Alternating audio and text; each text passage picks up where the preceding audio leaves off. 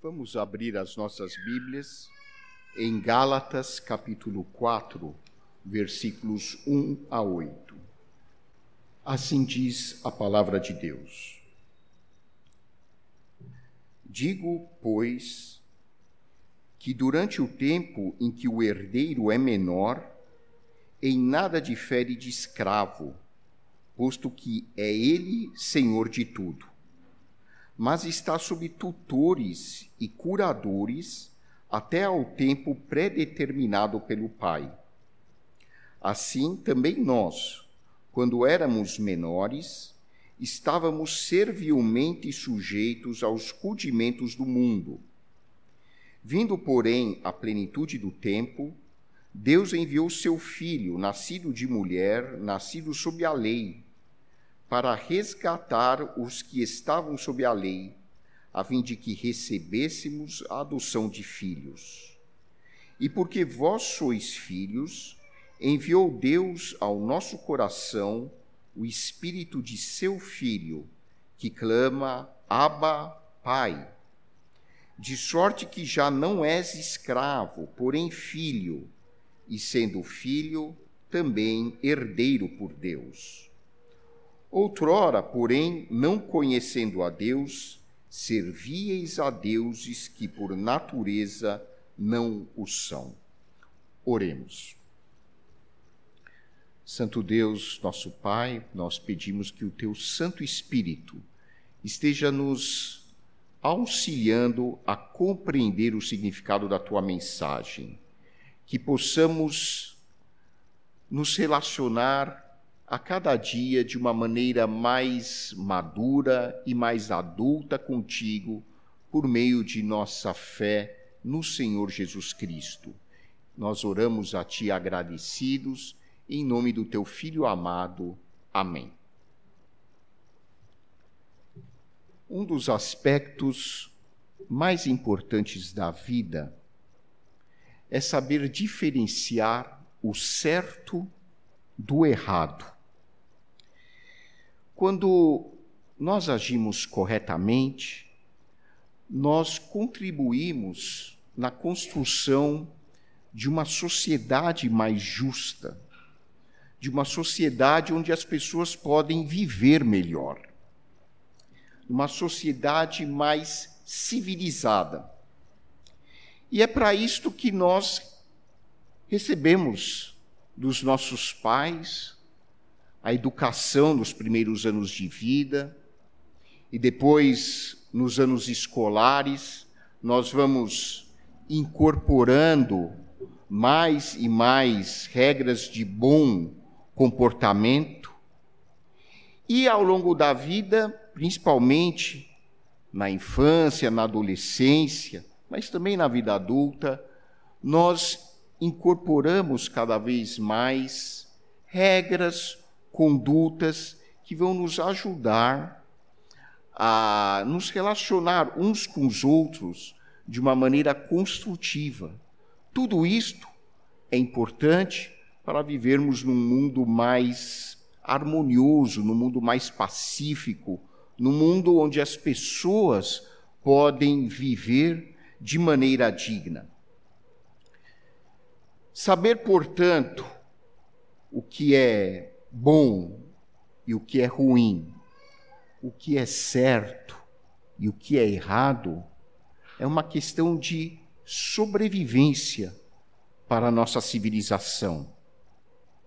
Mas, em última análise, com base em que critérios nós consideramos algo como certo e julgamos algo como errado? com base em que nós consideramos um determinado comportamento como bom e outro como sendo ruim. Isso é uma questão muito mais complexa do que algumas pessoas imaginam.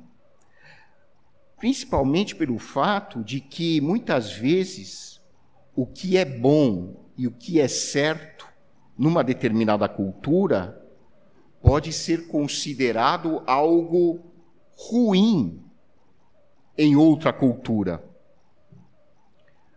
Eu me lembro é, quando meus pais, minha mãe ainda está aqui, graças a Deus, viva, mas meus pais viveram durante um bom tempo no Egito.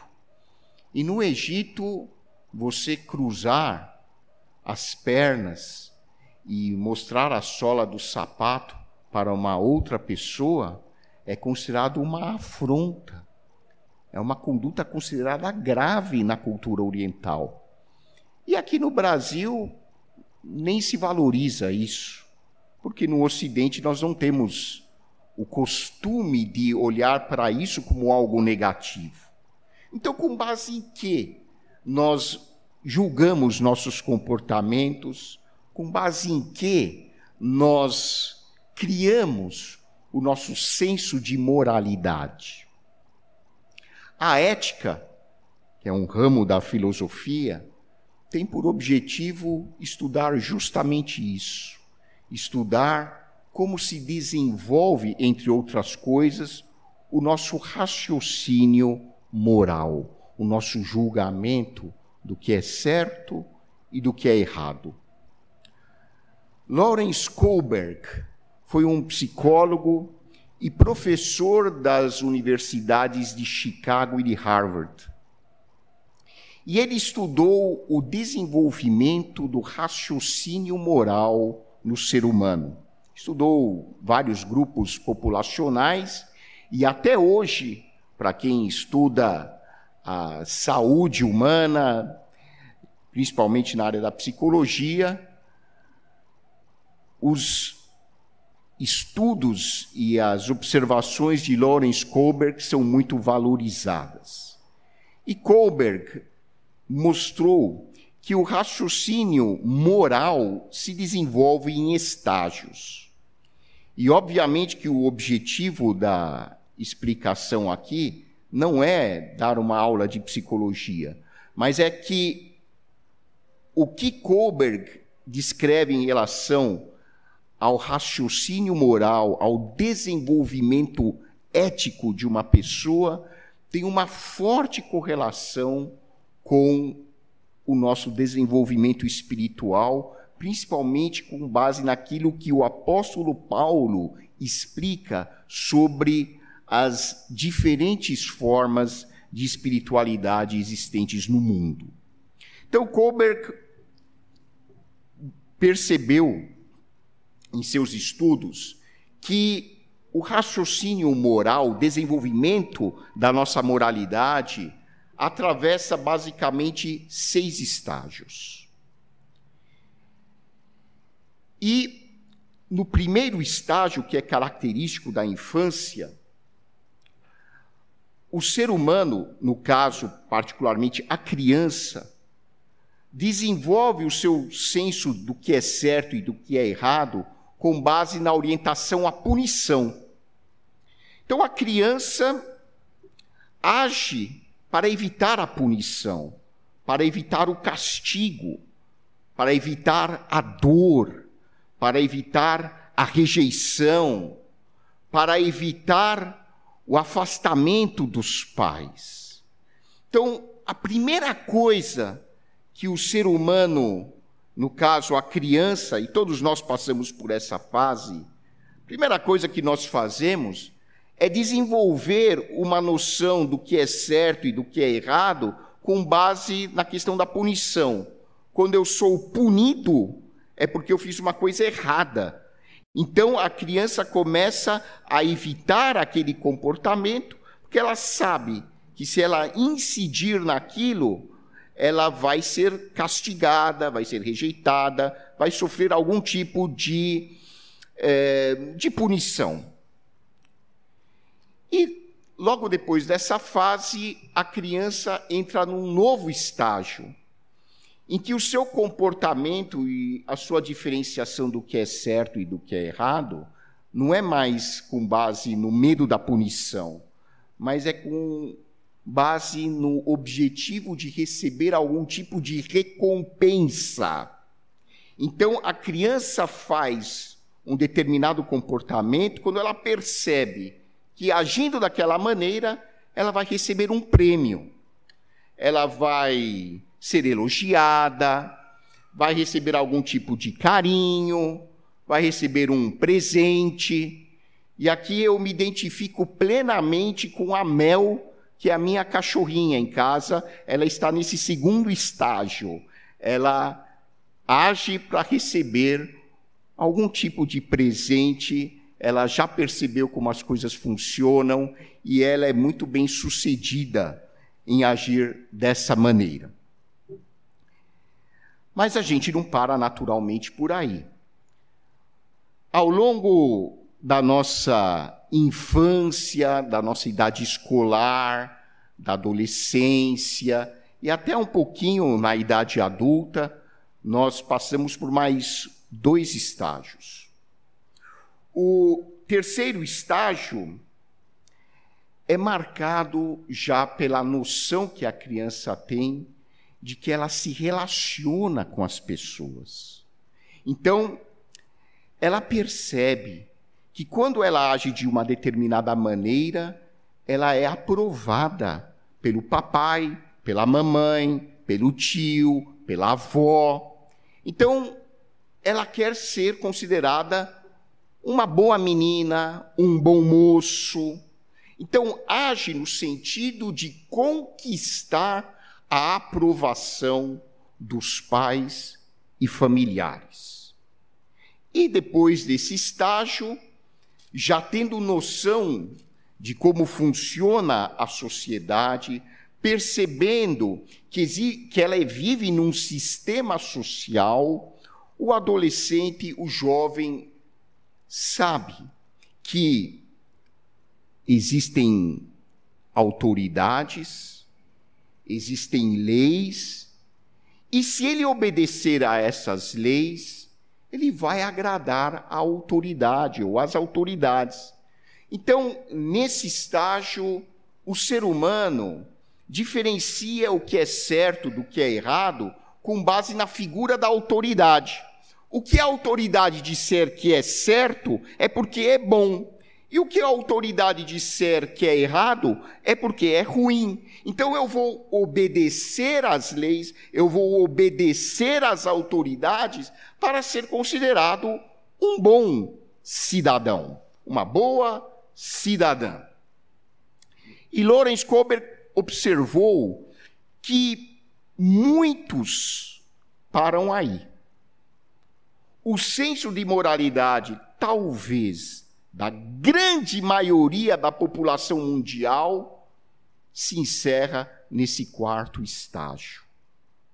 Os últimos dois estágios do raciocínio moral pertencem ao que Kohlberg chamou de nível pós-convencional.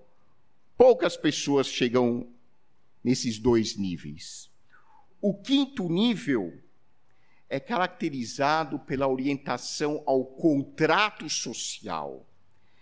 Nesse quinto nível, as pessoas percebem que nós vivemos em sociedade e que o bem comum é mais importante do que os meus privilégios individuais.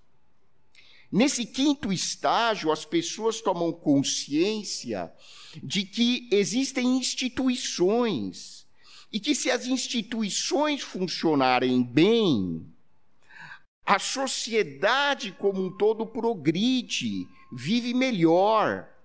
Então, nesse quinto estágio, as pessoas percebem que os direitos individuais devem ser respeitados e que o bem maior é o bem comum, o bem do grupo. Então existe já o desenvolvimento de uma ética de grupo. Grupo é mais importante do que eu sozinho, individualmente. É, talvez em alguns momentos eu tenha que ser até certo ponto prejudicado para que o grupo possa viver de uma maneira melhor. Então, às vezes, eu vou abrir mão de um ou outro privilégio meu para que o grupo possa viver de uma maneira mais digna. E poucas pessoas chegam nesse estágio. E o sexto estágio, talvez atingido por uma proporção menor ainda de pessoas, o sexto estágio é dirigido pelos valores éticos e espirituais.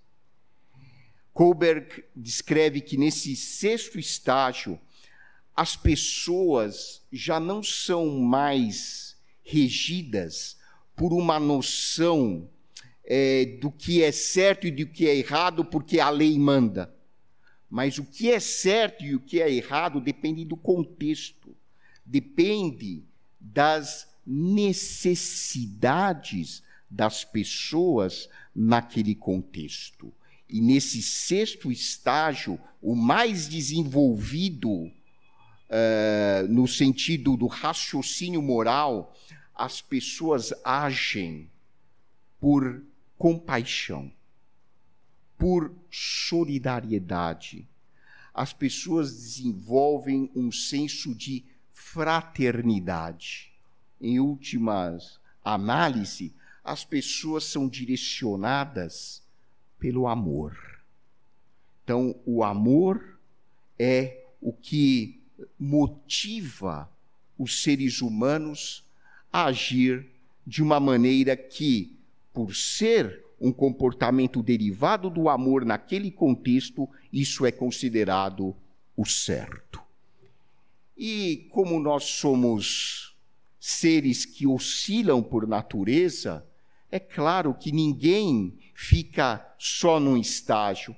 É muito provável que, dependendo das circunstâncias ou do nosso humor, alguém que está no quinto estágio regrida para o estágio 2, para o estágio 3, dependendo das suas circunstâncias de vida, e depois volte uh, conscientemente ao estágio 5, talvez até ao estágio 6. E a Bíblia faz um paralelo muito interessante em termos do nosso desenvolvimento espiritual. Na carta aos Gálatas, o apóstolo Paulo mostra que por meio da nossa união pela fé em Cristo, nós passamos a nos relacionar com Deus de uma nova maneira não mais como escravos, mas como filhos. Como nós podemos descrever o nosso relacionamento com Deus?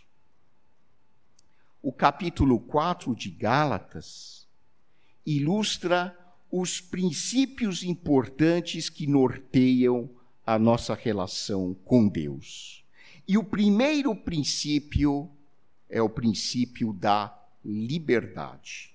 E é por isso que o apóstolo Paulo, da mesma maneira como Kohlberg fez em relação aos grupos que ele estudou, o apóstolo Paulo faz uma comparação com base na cultura histórica de seu tempo. Na época de Paulo, na época do Império Romano, a escravidão era comum talvez a maior parte da população do Império Romano era constituída de escravos. Hoje nós, evidentemente, abominamos a ideia da escravidão, graças a Deus. Mas na época em que a Bíblia foi escrita, tanto no Antigo Testamento como no Novo Testamento, a escravidão era algo absolutamente comum. E Paulo então faz uma analogia ele diz que a relação do escravo com o seu senhor não é uma relação de liberdade. É uma relação onde existe uma obrigatoriedade de obediência. Por quê? Porque se o escravo não obedecer, o que vai acontecer com o escravo? Ele será severamente punido será chicoteado.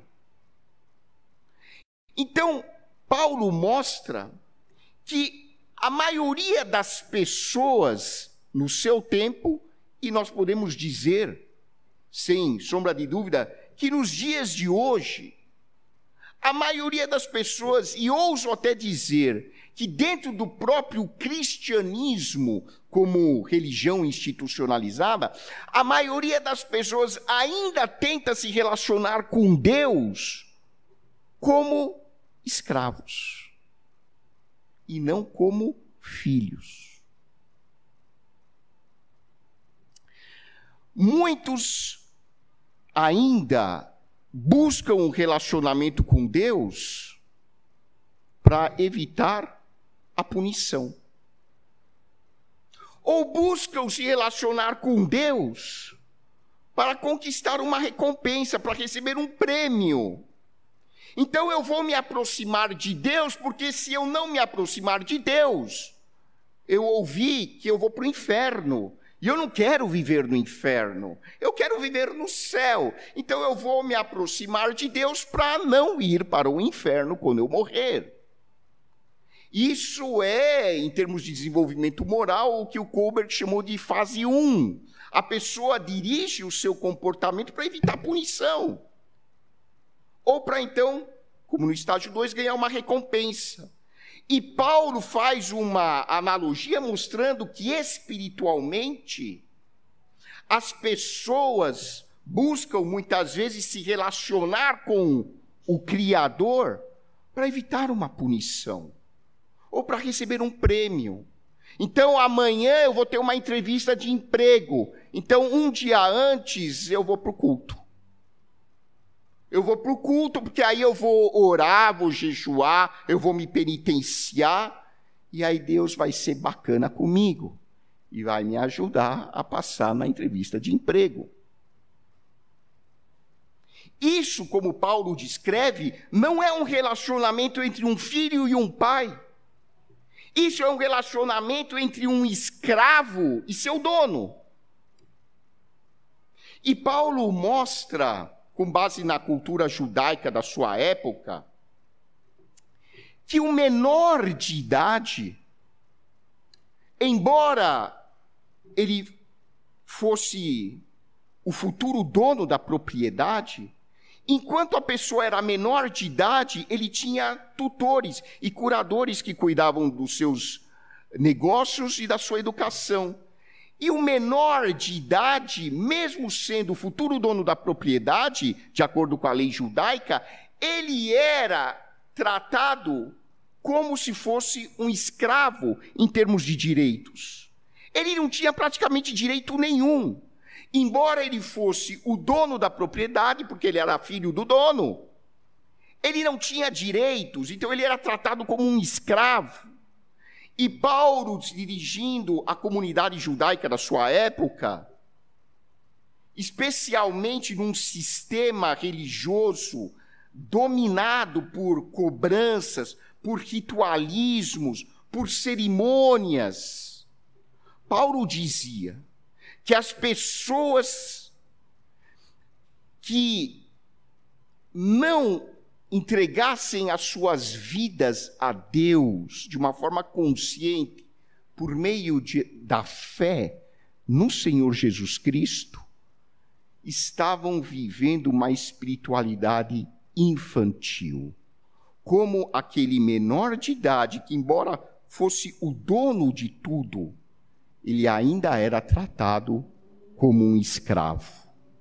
E muitas pessoas hoje, embora possam potencialmente ter muitas e muitas bênçãos espirituais na sua vida, agem como escravos de um sistema religioso que lhes impede o desenvolvimento do raciocínio moral, ético e espiritual. Quando nós ouvimos pregações do tipo, e se você tiver curiosidade, eu nem acho que vale a pena perder tempo com isso, mas existem vários programas aí de, é, na televisão com pregações do tipo: se você não pagar o dízimo, o o predador vai destruir, vai entrar com os gafanhotos na tua vida, vai levar tudo, vai acabar com você, você vai perder a sua saúde, vai perder o seu emprego, vai amaldiçoar a sua família, então pague o dízimo.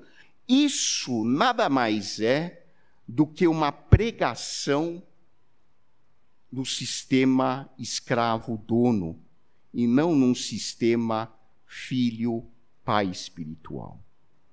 É uma pregação, é um ensino religioso que difunde uma espiritualidade infantilizada, baseada no medo da punição e no comportamento direcionado à busca de prêmios, de recompensas, de algum tipo de aprovação por parte de Deus. Então, Paulo diz que quando nós conscientemente reconhecemos que nós somos pessoas falhas, que nós somos pessoas limitadas, que nós somos pessoas com muitas deficiências em todos os aspectos da nossa vida. E olhamos para Deus como um Deus bondoso. Reconhecemos a nossa natureza pecaminosa e convidamos Jesus Cristo para ser o Senhor e Salvador das nossas vidas. Nós somos libertos de um sistema religioso que nos infantiliza, de um sistema religioso que procura nos condicionar por meio da participação em rituais, em uma série de cerimônias que não podem transformar o coração humano. A única coisa que pode transformar o coração humano, que pode libertar o ser humano de sua condição espiritual e psicológica fragilizada e limitante é a fé no Senhor Jesus Cristo como único Senhor e Salvador das nossas vidas. É só aí que nós obtemos a verdadeira liberdade. Como disse Paulo em outro texto bíblico, o Senhor é o Espírito, e onde está o Espírito, aí há liberdade. Não existe liberdade espiritual, liberdade de eu espontaneamente conversar com Deus, se não for por meio da presença do Espírito Santo na minha vida. E para o Espírito Santo habitar na minha vida, eu preciso estar unido a Jesus Cristo pela fé. O segundo princípio que Paulo expõe aos Gálatas e que norteia a nossa relação com Deus é o princípio da intimidade. Hoje, dizer que nós podemos ser íntimos com Deus talvez seja uma expressão comum, mas na época de Paulo, Principalmente quando Jesus Cristo, por exemplo, chamou Deus de Abba, que significa papai, aquilo foi um verdadeiro escândalo para a elite religiosa. Como um ser humano pode ousar chamar Deus de papai? E foi o que Jesus fez. Hoje nós oramos a oração do Pai Nosso, muitas vezes sem refletir no que nós estamos falando.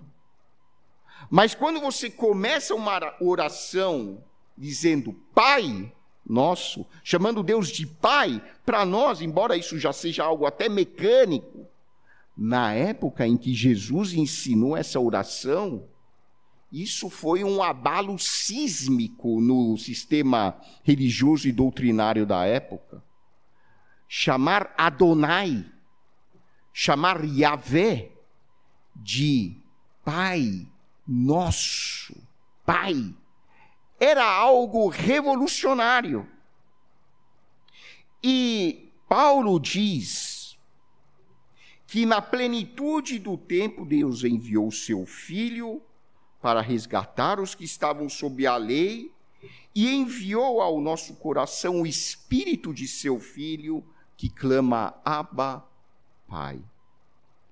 Quando nós depositamos a nossa fé em Jesus Cristo como Senhor e Salvador das nossas vidas, talvez a primeira coisa que o Espírito Santo vai fazer no nosso coração é a gente querer ter uma relação de intimidade com Deus.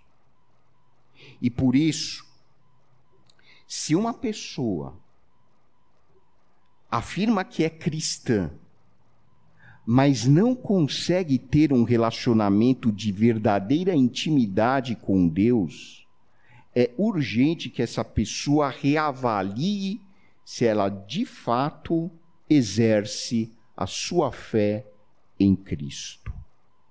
Porque quando nós exercemos a nossa fé em Cristo, o Espírito Santo imediatamente produz em nós uma fome de relacionamento com o nosso Pai. É um relacionamento íntimo, aberto, espontâneo, livre, em que eu exponho ao meu Pai Celestial as minhas dores, os meus conflitos, os meus problemas, as minhas fragilidades, as minhas limitações, e peço para que Ele me ajude, para que Ele eh, mostre o seu poder na minha vida, a fim de que eu ande em comunhão com Ele. Quando eu sou liberto de uma falsa religiosidade, quando eu exerço a minha fé em Cristo e o Espírito Santo está em mim, eu não estou mais preso a rituais. Não que o ritual seja ruim em si mesmo, muitos rituais têm apenas uma finalidade didática, mas a minha atenção não está no ritual, a minha atenção está em Cristo, em Deus. Quando eu tenho um relacionamento íntimo com Deus, eu não vou viver para conquistar a aprovação de Deus pelos meus esforços. E é isso que muitas pessoas faziam na época de Paulo e de Jesus e fazem até hoje. Não tem consciência da graça de Deus, de que Deus é um Deus de amor incondicional. Deus não vai amar você porque você fez isso, isso, isso e isso. Deus vai amar você porque Deus é amor, ponto final. Ele é amor. Deus não precisa fazer força para amar você ou amar a mim. Ele nos ama porque ele é a fonte do amor. E é isso que Paulo explica aos seus conterrâneos que não haviam ainda entendido a profundidade da espiritualidade cristã. Paulo está dizendo: olha, você não vai mais se relacionar com Deus para conquistar um favor, para conquistar um presentinho, para conquistar a aprovação do Criador, para Deus bater palmas no céu e dizer: meu garoto, não! Quem faz isso são as pessoas que ainda não conheceram Jesus. Você não vai se relacionar com Deus para não ir para o inferno quando morrer. Você vai se relacionar com Deus porque Deus ama você. E Ele quer ter intimidade com você. E se o Espírito Santo habita na sua vida, você também vai querer ter intimidade com Deus. Para você vir à igreja, não vai precisar daquela cobrança. Nossa, hoje eu tenho que ir para o culto. Que coisa chata, eu trabalhei a semana inteira e agora eu tenho que ir para o culto, mas fazer o quê? Eu tenho que ir, porque se eu não for, sei lá o que vai acontecer comigo, vou morrer de câncer ou, ou vou perder a minha casa. Não, não é esse o tipo de espiritualidade que caracteriza uma fé adulta. Eu vou para a igreja porque lá eu vou poder ver meus irmãos, vou poder ver minha família, e lá eu vou ouvir a palavra, eu vou ouvir a explicação da palavra, e eu vou me desenvolver mais ainda espiritualmente, eu vou poder cantar louvores ao meu Pai Celestial, que tem me abençoado tanto, Ele é digno disso, e eu vou louvar a Deus, faz, faz parte da minha vida, é o meu prazer estar na casa do Senhor. Como a corça suspira pelas águas, assim a minha alma anseia por ti, meu Deus, como diz o salmista. Vir à igreja, ler a Bíblia, não são mais coisas penosas, um sacrifício, um dever religioso. Não.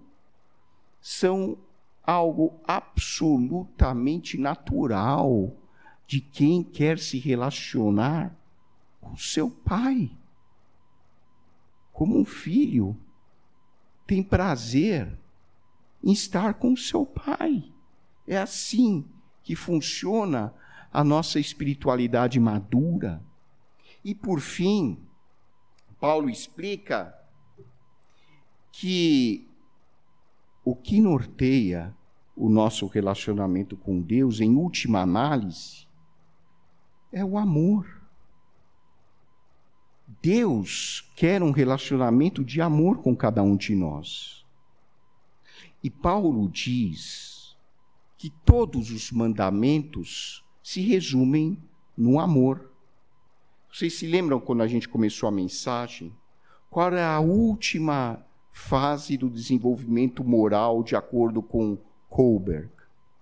Era o estágio em que as pessoas não precisam de uma lista dizendo o que é certo e o que é errado. Isso pode, isso pode, isso pode, isso pode, isso não pode, isso não pode, isso não pode, isso não pode.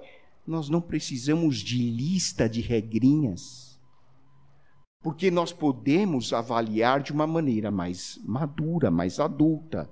Aquilo que é baseado no amor é bom, é adequado Aquilo que não é baseado no amor, que vai fazer mal, não vou fazer aquilo. Pastor, eu preciso fazer uma pergunta para o senhor. Pastor, o crente pode fumar? Quando uma pessoa faz uma pergunta dessas, essa pessoa ainda não entendeu o que Paulo está querendo dizer. Nós não precisamos de uma lista na porta da igreja dizendo se pode ou não pode fumar. Uma vez me perguntaram se o crente, o que, que acontece se ele sonega o imposto de renda, se Deus vai é, salvar essa pessoa, se não vai salvar. As pessoas que raciocinam dessa maneira ainda estão se relacionando com Deus como escravos perante um dono e não como filhos diante de um pai.